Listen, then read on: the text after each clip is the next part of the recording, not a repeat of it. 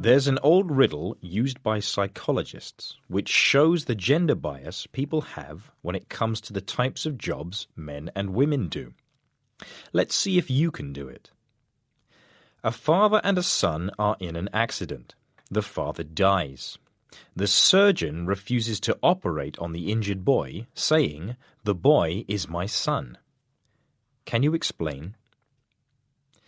According to research done in 2012 by Mikaela Wapman and Deborah Belle at the University of Boston, only 14% of those surveyed were able to imagine that a surgeon could be a woman.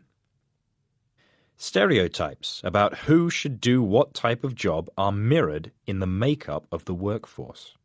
For example, the BBC recently reported that only 10% of UK engineers are women.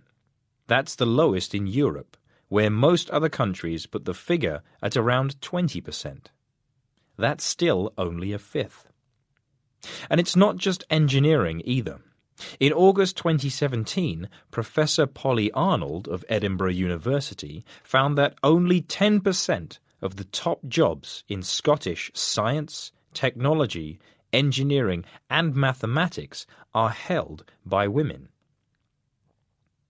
So, why is it that women don't go into scientific jobs?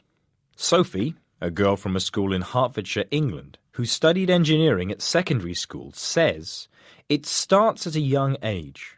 Girls are put in a corner with a doll, while boys play with trucks and cars. There's also the lack of female role models. I don't think they get as much visibility as they deserve, says Priyanka Dhopade, one of the Women's Engineering Society top 50 under 35 women engineers.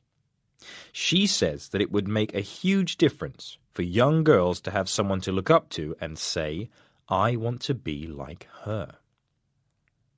Regardless of their lack of visibility, a number of pioneering women have paved the way to amazing discoveries.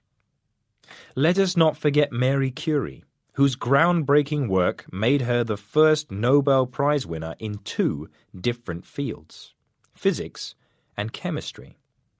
There's Rajaa Cherkaoui El Moursli, who overcame any number of cultural prejudices to play a key role in the discovery of the Higgs boson particle. And Soyeon Yi, who became the first South Korean astronaut in 2008 and who hoped her success would inspire more women. Quite clearly, women have made momentous contributions to science, technology, and engineering. If these achievements were more celebrated, it may encourage girls and young women to consider science as their future career. And as more women start to do these jobs, more people might instantly recognize that the surgeon in the riddle is a woman.